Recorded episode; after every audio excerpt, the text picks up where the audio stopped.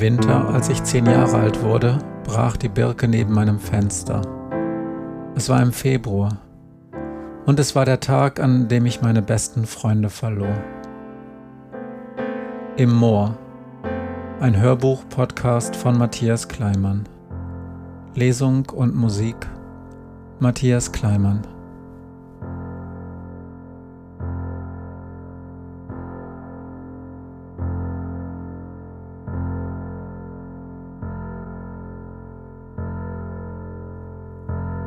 Dritter Teil Im Moor Südufer Es gab nur einen Weg zum Moor.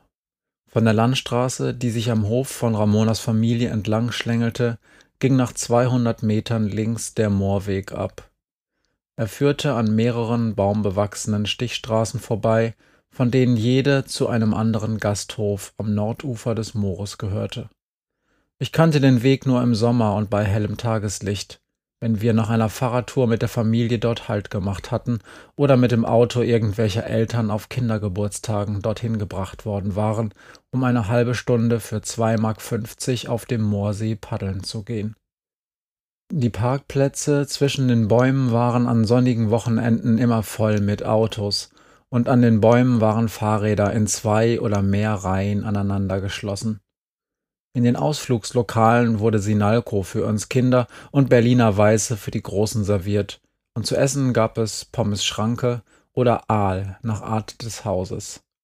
An langen Holzstegen standen Jungs, die kaum älter waren als Jerry, mit langen Holzstäben bereit, um die Tret- und Ruderboote an den Steg zu ziehen, mit denen die Familien auf dem See unterwegs waren. Wir anderen liehen Einer, Zweier oder Vierer Kajaks mit Doppelpaddeln, mit deren Hilfe wir uns auf der Mitte des Sees Wasserschlachten lieferten. An diesem dunklen Winterabend im Februar aber, mit knurrendem Magen und ohne Handschuhe, wirkte alles fremd und kalt und vollkommen verloren. Auf der Flucht vor dem Fiat von Gerd Eickmeier, dessen Lichter jeden Augenblick auf der Straße hinter uns aufblenden konnten, war mein Kopf voll dröhnendem Nebel und der leere Magen voller Steine. Wir warteten durch den Straßengraben, denn einen Sprung traute sich Jerry mit Cringer und Battlecat im Arm nicht zu, und liefen dann senkrecht zur Straße auf das offene Feld. Auf diesem Weg kam man zum Südufer des Moores, an dem es nichts gab außer Schilf und Warnschilder. Wir hatten kurz überlegt, ob wir nicht das Risiko eingehen mussten, die Straße entlang zu gehen, damit wir Glenn nicht verpassten, der vielleicht den Weg an der Straße genommen hatte. Aber Jerry meinte, dass Glenn mit einer Stunde Vorsprung längst am Moor sein musste, egal auf welchem Weg. Es war bereits nach halb sieben Uhr abends und mir war klar, dass unsere Wanderung, die längst zu einer hoffnungslosen Flucht geworden war, nun bald ein Ende finden musste. Wie lange konnten sich ein paar Kinder mit zwei sterbenden Katzenbabys im Winter schon verstecken? Das Feld stand voller Wasser. Die obere Schicht des Wassers in den Furchen war gefroren, aber immer wieder brach das dünne Eis und ich stand bis zum Schaft meines Stiefels in einer Pfütze. Du glaubst, dass wir es nicht schaffen, sagte Jerry. Es war keine Frage. Und du? Ich mache mir Sorgen um Glenn. Wenn wir ihn finden, ist alles gut. Der ist schon irgendwo. Ich weiß. Warum ist er wohl abgehauen? fragte ich. Jerry antwortete nicht. Mit ihren Nikes musste sie aufpassen, nicht in eine Eispfütze zu treten, und sie brauchte ewig, um mit den Katzen im Arm über die Ackerfurchen zu kommen. Gib mir Battlecat und Cringer, sagte ich. Ich hab Gummistiefel an und muss nicht dauernd Slalom laufen, so wie du. Jerry reichte mir den Sack. Die beiden Kätzchen waren ganz ruhig aber ich spürte ihre Tatzen durch den Stoff auf meinem Arm herumtasten. Wir müssen sie gleich füttern, sagte ich. Ja, ich weiß, sobald wir Glenn gefunden haben. Selbst mit den Katzen auf dem Arm kam ich immer noch schneller voran als Jerry. Immer wieder wartete ich, bis sie einen Weg gefunden hatte. Findest du Glenn nie nervig oder so? fragte ich. Doch klar, sagte Jerry. Sie sprang über eine Pfütze, landete aber mit dem rechten Fuß in einer weiteren. So ein Dreck! Jerry schüttelte den Fuß ein paar Mal in der Luft, fluchte leise und ging weiter. Aber trotzdem macht ihr viel zusammen, sagte ich. Ich denk nur gerade, wie das bei uns zu Hause läuft, mit mir, Marike und Sebi. Sie sind nicht furchtbar oder so. Geschwister haben ist schon okay, aber dauernd mit denen zusammen spielen? Pff. Die sind doch cool, sagte Jerry. Ich sag ja auch nicht, dass sie scheiße sind, sagte ich. Aber wir machen alle eben unsere eigenen Sachen. Selbst Sebi. Was weiß ich, was der den ganzen Tag macht. Manchmal fängt er an zu nerven, dann mache ich die Zimmertür halt zu. Er rennt heulend runter zu Mama, fertig. Ist halt so. Ihr seid eben normal, sagte Jerry. Aber ihr ja auch, sagte ich. Ich meine, außer der Sache mit Gerd gestern. Klar, und er schreit auch sonst mehr als unser Papa und ist bestimmt total scheiße, wenn er so ist. Aber eure Mutter ist doch total nett, oder? Ich hab das schon verstanden, dass sie mehr auf eurer Seite sein müsste, wenn Gerd wütend ist. Aber sie ist ja trotzdem immer da. Ich sehe ja, was sie mit Sebi alles macht, wenn sie auf ihn aufpasst. Er liebt sie total. Er freut sich immer einen Ast, wenn Mama sagt, dass Christel kommt und mit ihm spielt. Bei euch ist sie ja auch anders, sagte Jerry. Ich wartete, ob sie noch mehr darüber sagen wollte, aber es kam nichts. Jerry konzentrierte sich darauf, nicht noch einmal in eine der Furchen zu treten. Es war inzwischen fast stockdunkel und man konnte kaum mehr als ein paar Meter sehen. Plötzlich hielt Jerry an. Wegen Glenn und mir, sagte sie. Da ist gar nichts normal. Ich heule nur nicht rum. Ich kann viel ab. Du weißt, dass ich stark bin, weißt du doch. Ja, klar. Stärker als du. Stärker als Glenn. Ja, sogar stärker als Mama, oder? Ist doch so. Ja, klar. Aber weißt du, was witzig ist? Gerd ist noch stärker.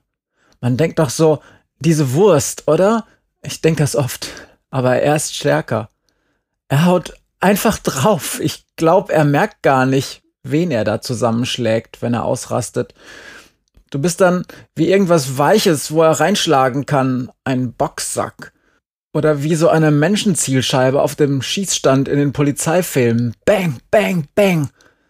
Bis das Magazin leer ist. Und dann nachladen, klack, entsichern, bang, bang. Und weißt du, was passiert, wenn alle Magazine leer sind, wenn es dann vorbei ist? Dann gehe ich runter zu Glenn und wir erzählen uns irgendwas. Er schreibt an so einer Science-Fiction-Geschichte. Hat er dir das mal erzählt? Riesengeheimnis, aber was soll's. Die zeigt ihr mir da manchmal und wir erfinden, was als nächstes passieren könnte. Wie im Film, verstehst du? Glenn und ich, wir gehören zusammen. Das ist nervig, aber auch gut. Wie in Der Große mit seinem außerirdischen Kleinen, erinnerst du dich? Ich nickte. Wir standen mitten auf dem Feld und es wurde immer dunkler. Battlecat und Cringer in meinen Armen waren ganz still. Bud Spencer als der mürrische Sheriff, der mit diesem kleinen Jungen gegen das Militär kämpft, sagte Jerry. Nur dass der Junge eben in echt ein Außerirdischer mit geheimen Kräften ist, der nur aus Versehen auf der Erde gelandet ist. Bud Spencer beschützt den Kleinen und ist dann selbst fast am Arsch.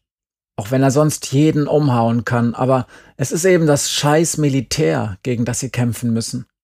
Das schaffen sie nur zusammen. Und das tun sie. Sie schaffen es. Und sie bleiben zusammen, wenigstens noch ein bisschen. Es war lustig, sich das vorzustellen, dass Jerry einen Bart haben könnte wie Bud Spencer. Dass sie sich, wenn eine Horde Angreifer auf sie losgestürmt kam, mit ihrer großen Pranke einmal genervt durchs Gesicht wischen würde um sie dann einfach alle umzuhauen. Sind noch welche von den Würstchen übrig? Ich hab Hunger, sagte ich. Jerry klopfte auf die linke Seite ihrer Jacke. Innentasche. Sind noch vier Stück im Glas. Und was zu trinken? Sie schüttelte den Kopf. Würstchenwasser und ein bisschen kalter Tee für die Katzen. Kann ich deine Wurst? Jerry holte das Glas aus der Tasche und ich setzte den Sack vorsichtig auf den Boden. Wir nahmen beide eine. Ganz automatisch, weil wir es beim Würstchenessen immer so machten, hielt ich meine Wurst wie eine dicke Zigarre in der Hand und tat so, als wenn ich die Wurst rauchen würde. Mann, Andi, sagte Jerry, echt jetzt? Dann machte sie ein ernstes Gesicht.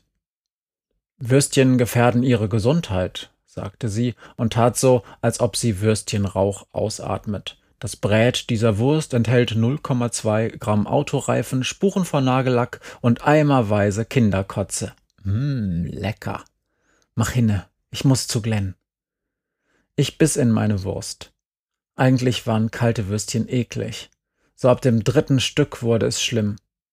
Nachdem ich bei Eickmeyers damals zu viele Heißwürstchen gegessen hatte, konnte ich fast ein Jahr lang überhaupt keine Würstchen mehr essen, ohne zu würgen und erst ganz allmählich hatte ich mich wieder daran gewöhnt. Auf den allermeisten Kindergeburtstagen gab es abends Heißwürstchen, entweder mit Pommes oder mit Kartoffelsalat. Wir gingen paddeln oder kegeln oder Minigolf spielen und dann gab es Würstchen und wir spielten Stopphexe. Eigentlich hieß es Stoppessen, aber wir nannten es immer Stopphexe, nach dem beliebtesten Kommando. Da mussten alle Gäste die Bewegung wiederholen, die sie vor dem Kommando gemacht hatten. Ich fand am besten das normale Stopp, wo alle beim Essen erstarrten. Man musste nur so lange warten, bis sich gerade einer Sprudel nachschenkte. Wir hatten Kinder in der Klasse, die zogen das durch, auch wenn der Sprudel über den Rand des Glases auf das Tischtuch und den Boden lief. Wir können doch Stopphexe spielen, sagte ich. Das geht sogar beim Laufen. Lass mich einfach gehen, sagte Jerry. Sie schleuderte den Zipfel ihrer Wurst ins Feld. Stoppessen fand ich schon immer scheiße. Ist nicht Chuck Norris oder Bud Spencer mäßig genug, was? sagte ich. Nein, sagte Jerry. Es erinnert mich an meinen siebten Geburtstag, als Gerd total betrunken war und es lustig fand, mit uns Kindern Stoppessen zu spielen und danach Negerkussschlacht. Die anderen Kinder haben sich totgelacht, weil überall die Negerküsse in den Gardinen hingen. Schokoküsse, verbesserte ich. Ich habe Gerd noch nie so richtig besoffen gesehen. Einmal vielleicht, damals, als ich gekotzt hab, da hat er geschwankt. Er macht das auch nicht mehr, sagte Jerry, hat auf Rumbrüllen und Kloppen umgeschult. Rolf hat ihm damals eine neue Arbeit in der Fabrik besorgt, wo Rolf Prokurist ist. Ich weiß noch, es war das einzige Mal, dass Rolf abends bei uns zum Essen war und später mit Gerd im Wohnzimmer. Seitdem gibt's nur Cola abends und auf Feiern drei Bier. Naja, meistens. Ist doch eigentlich ganz cool von deinem Onkel, dass er sich gekümmert hat.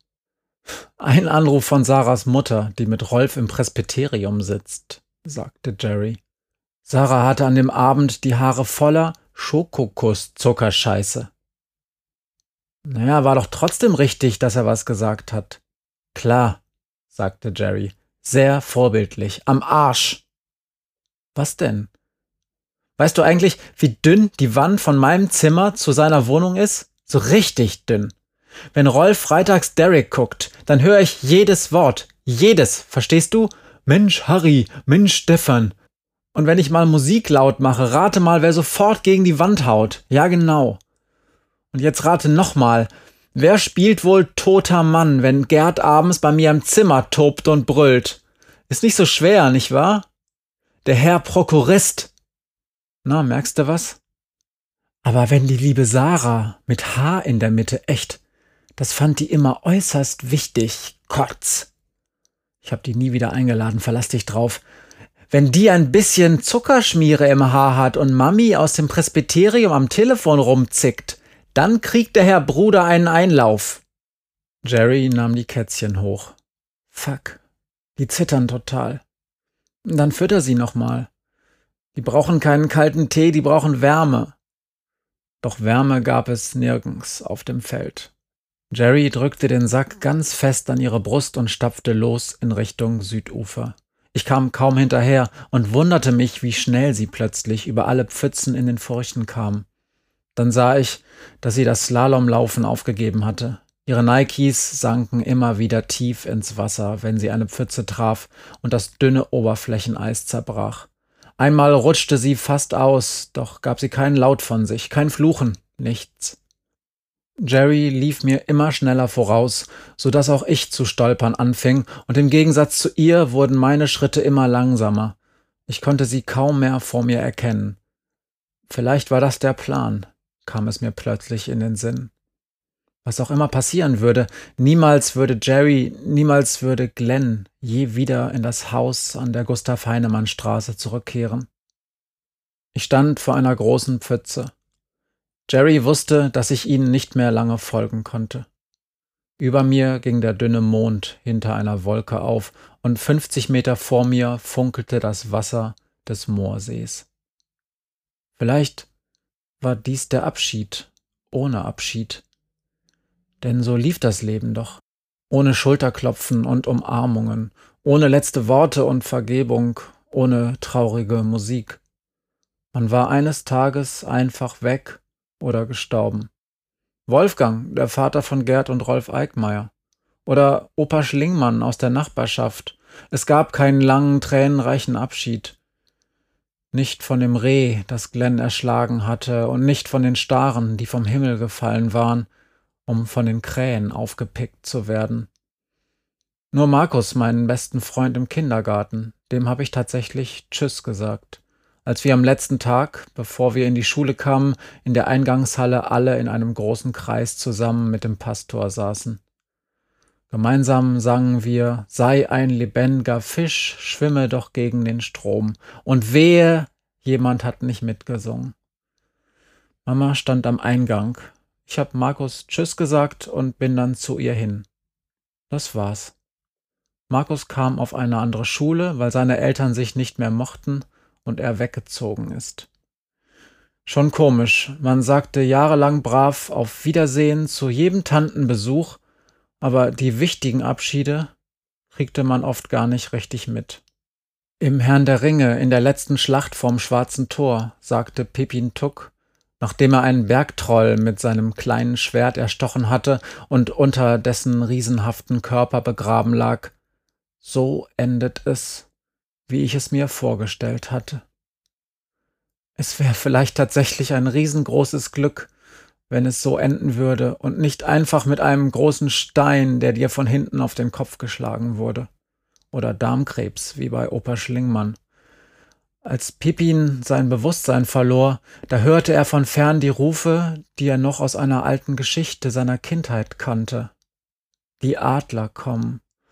Und er wurde gerettet weil die Adler wirklich kamen und der Kampf gewonnen wurde, und er starb erst sehr viel später, so wie er es sich vielleicht überhaupt nicht vorgestellt hatte.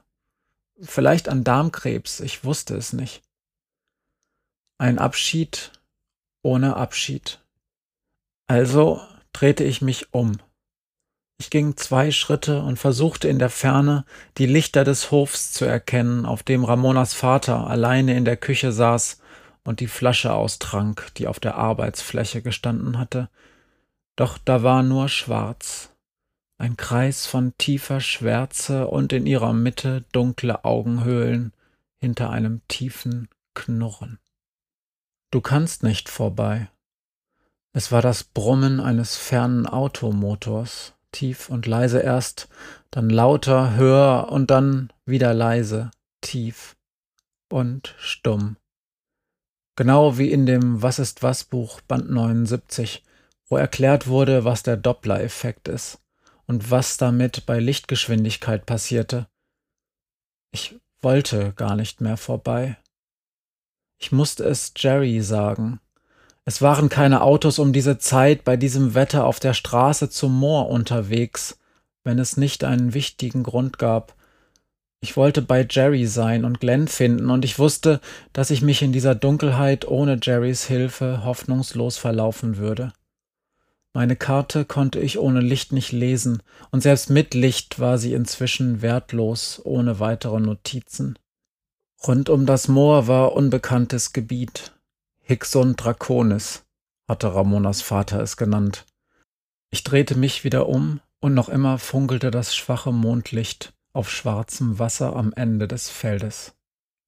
Jerry, rief ich, warte mal, du bist zu schnell. Ich rannte durch die große Pfütze und sofort lief Wasser in den Stiefel. Jerry! Das Eis in den Furchen war tückisch, mal instabil und dünn, und ich brach sofort mit meinem Stiefel ein, manchmal so dick, dass ich ins Rutschen kam, bevor es knackte und zerbrach. Ich sah den Moorsee deutlich vor mir, und am anderen Ende, dort wo die Gasthäuser und Bootsverleihe sich aneinander reihten, leuchteten Straßenlaternen. Hier am Südufer gab es sowas nicht. Keine Häuser, keine Wege und Laternen. Im Wasser wuchs ein breiter Schilfgürtel und am Ufer stand nur hohes, totes Gras. Ich wandte mich nach rechts, und dort saß Jerry auf dem kalten Boden, nur ein paar Meter entfernt vom Ufer. Andy, sagte sie, Battlecat und Cringer sterben. Hast du's nicht gemerkt? Die sind schon ganz kalt. Oh, Jerry. Wo warst du denn? Ich dachte schon, dass du zurück zum Hof gegangen bist. Nein, Jerry, da ist ein Auto gekommen. Es ist Richtung Moor gefahren. Der verdammte Alte hat sie ihrer Mama weggenommen, sagte Jerry. Was hatten sie denn für eine Chance? Ich weiß es nicht. Sie sterben meinetwegen, sagte Jerry. Hätte ich sie auf dem Hof gelassen, hätte ich nur einfach die Klappe gehalten. Ramona steht auf Tiere, sie hätten sie bestimmt genommen. Ich glaube, dass er uns sucht. Jerry rührte sich nicht von der Stelle und drückte die Kätzchen an sich. Sie saß einfach auf dem Ufergras und die nassen Schuhe glänzten im Mondlicht. Ihr musste eiskalt sein, auch meine Füße waren Eisklumpen, die Socken in den Stiefeln nass. Warum sitzt du denn jetzt hier? Du wolltest doch ans Nordufer zu Glenn. Und warum bist du nicht längst zu Hause? sagte Jerry. Wir schaffen es nicht. Das hast du die ganze Zeit gedacht, seitdem wir von Ramona weg sind. Das stimmt. Und trotzdem? Trotzdem. Weißt du, ich habe heute Nachmittag diese Katzen gesehen und dann haben wir sie vor dem Alten gerettet und zwei von ihnen mit diesem bescheuerten Bagira-Plan bei der Familie mit den Kindern untergebracht, weißt du noch? Klar, das war dein Plan. Besser als dein erster. Ich heiße Johnny Norris. Sie haben eine Katze gewonnen. Mann, war das dämlich. Als das bei der Familie geklappt hat, da dachte ich, wir schaffen das. Das alles, dachte ich wirklich. Glenn war wieder in der Spur, die zwei Katzen im Haus, und ich dachte mir, das könnte doch sowas wie ein Glückstag werden. Darum habe ich das mit Ramona vorgeschlagen. Ich hatte es vorher nicht geplant, aber auf einmal, bäm, da dachte ich, das regelt sich alles, wenn wir zu ihr gehen, zumindest für eine Nacht. Und dann bin ich dumm geworden oder so. Ich weiß nicht wie, aber ich war mir sicher, dass ich Battlecat und Cringer behalten könnte. Das Ramona und ich sie zusammen aufziehen könnten, weil ich ja wusste, dass sie Tiere liebt. Und jetzt. Jerrys Stimme brach ab. Sie heulte wieder. Jetzt sterben sie. Andy, es ist meine Schuld, weil ich überhaupt keinen Plan hatte, wie die Dinge laufen. Und Glenn. Jerry vergrub ihr Gesicht im Sack mit den Kätzchen. Was ist denn, Jerry? Was ist mit Glenn? Das weiß ich eben nicht. Ihre Stimme überschlug sich. Ich hab keine Ahnung. Warum ist er weggelaufen? Ich weiß es nicht. Ich weiß nicht warum und ich hab keine Ahnung, wo er ist. Dann lass uns endlich gehen und ihn suchen, rief ich. Glenn hat heute Nachmittag doch recht. Das mit den Katzen ist nicht unsere Schuld. Nimm sie einfach mit und vielleicht schaffen sie es ja. Ich hab hier keine Milch und keine Heizung und vom Rumstehen krieg ich auch keine. Keine Ahnung, vielleicht ist drüben in einem der Gasthäuser ja jemand, der uns helfen kann, oder irgendwo ist eine Hintertür offen und wir kommen rein. Nur hier rumsitzen und erfrieren ist echt scheiße. Jerry schüttelte den Kopf. Noch ein paar Sekunden. Es war still über dem Moorsee, bis auf den Wind, der auf der anderen Seite am Nordufer durch die Bäume neben den Laternen wehte und ihre Zweige wie Schatten vor den Lichtern zucken ließ. Fast wie an der Nordsee in Dänemark, dachte ich, wenn man abends am Strand die Leuchtsignale der Inseln und der Schiffe draußen blinken sah. Im letzten Jahr im Urlaub hatte einer der Kutter draußen abends seinen Beifang dicht am Strand ins Meer abgelassen. Wir Kinder waren nach dem Abendbrot nochmal zurück zum Strand gegangen und sahen einen toten Fisch am Rand der Wasserlinie blitzen. Marike tat er leid und wir warfen ihn in das Loch, das wir nachmittags gebuddelt hatten. Dann kam Sebi mit dem nächsten. Mit jeder Welle wurden Dutzende von glänzenden Fischen an den Strand gespült und wir waren bis zum späten Abend beschäftigt, das Loch am Strand mit totem Fisch zu füllen. Als mein Vater kam, um uns ins Haus zu holen, fragte er, was wir da machen würden, und wir zeigten auf das Loch. Er schüttelte den Kopf und fragte uns warum und meinte, dass wir duschen müssten, weil unsere Hände so nach totem Fisch und irgendwie auch nach verbranntem Gummi stanken. Ich wusste nicht warum. Ich wusste nur, dass ich diese Dinge einfach im Kopf hatte, dass sie plötzlich kamen, dass sie sich ausbreiteten wie warmes Wasser in der Badewanne, wenn man den schwarzen Stöpsel auf den Abfluss steckte, und dass sie nur sehr langsam wieder verschwanden. Das Ufer vor mir sah gefroren aus. Ich suchte einen Stein, um zu prüfen, ob das Eis ihn halten würde, aber ich fand keinen. Nur Gras und Gestrüpp und etwas weiter rechts am Ufer weiße Birken, deren kahle Äste bis über das Wasser reichten. Das war schon witzig, dass Steine immer nur da herumlagen, wo sie etwas kaputt machen konnten, so wie den Kopf eines Rehs. Das Tier, es stand schon wieder zwischen Birken. Es hatte mich die ganze Zeit beobachtet und wandte sich nun ab, verschwand ganz langsam in den Bäumen und ich griff nach dem Turnbeutel auf meinem Rücken. Der Plan war noch in meiner Hosentasche, fiel mir ein, doch wo war der Stift? Im Beutel stießen meine Finger nur noch auf das Fernglas. Ich holte es heraus und suchte am Ufer zwischen den Birken nach Zeichen von Bewegung, immer weiter am dunklen Ufer entlang und immer wieder sah ich etwas, wo der Sprung im Fernglas war. Doch waren es nur weitere Birkenzweige im Wind und die hohen Pappeln hinter ihnen. Das Ufer machte einen Bogen weit nach rechts aus meinem Blickfeld heraus, und ich blickte nur noch auf blinkendes Wasser, bis das Fernglas einen Steg erfasste, der von einer flackernden Laterne beleuchtet wurde. Das gesprungene Glas blitzte in allen Regenbogenfarben, als der Autoscheinwerfer es traf, bevor er abblendete. Doch er erlosch nicht ganz. Ich riss das Fernglas zur Seite und blinzelte. Einmal, zweimal, und beim dritten Mal sah ich den kleinen Glenn am Fuß der Laterne auf dem Steg sitzen und dann aufspringen, denn der Autoscheinwerfer hatte ihn erfasst. Glenn hatte sich die Schalkefahne wie eine Decke umgelegt und wandte mir halb den Rücken zu. Er stand am Rand des Scheinwerferkegels und streckte seinen rechten Arm aus, als der Mann aus dem Auto sprang und auf ihn zukam. Das Messer in Glens Hand war lächerlich klein mit Schnörkelschrift. Und wahrscheinlich rief oder schrie er etwas dem Mann entgegen. Es war wie in dem Stummfilm von Hänsel und Gretel, der im Märchenwald gespielt wurde. Ich sah Glenn nur von der Seite und den Mann, wie er anhielt, vielleicht den Mund bewegte und auf den Wagen zeigte. Zwei Ziegen standen auf einem Steg, dachte ich. Das sang mein Vater manchmal. Sie standen voreinander und der Mann kapierte nicht, dass sein Sohn mit einem kleinen Messer auf ihn zeigte, dass er gar nicht anders konnte, weil der Mann ihm den einzigen Weg versperrte. Es gab keine Sprechtafeln wie im Stummfilm. Und es wäre jetzt die Zeit gewesen, dass der Moorsee sich flügelschlagend in die Luft erhebt und beide einfach mitnimmt in die Wolken, damit ich sie nicht mehr sehen musste. Aber sie flogen nicht, und mir klebte das Fernglas an den Augen. Glens Mund ging gar nicht mehr zu, als ob er gähnte, doch wahrscheinlich schrie er einfach nur, und auch der Mund des Mannes blieb jetzt offen, und ich glaubte in der Stille über den See ein leises Geräusch zu hören, das nicht der Wind war, und dann sagte Jerry neben mir Was war das? Ich sehe Glenn, sagte ich, was ja nur die halbe Wahrheit war, denn ich sah auch die offenen Münder, die verzerrten Gesichter und die Hand des Vaters, die, obwohl er immer noch weit weg stand, sich erhob und ich sah auch den kleinen Sohn, der das lächerlich kleine Messer auf den Boden fallen ließ, ein flüsterleises Niemals über den Moorsee schrie. Und dann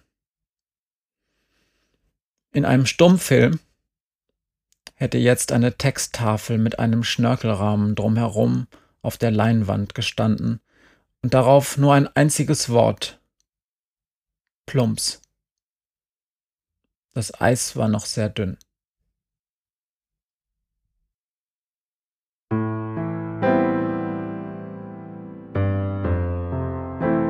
Das war im Moor, Teil 15. Text, Musik und Sprecher Matthias Kleimann.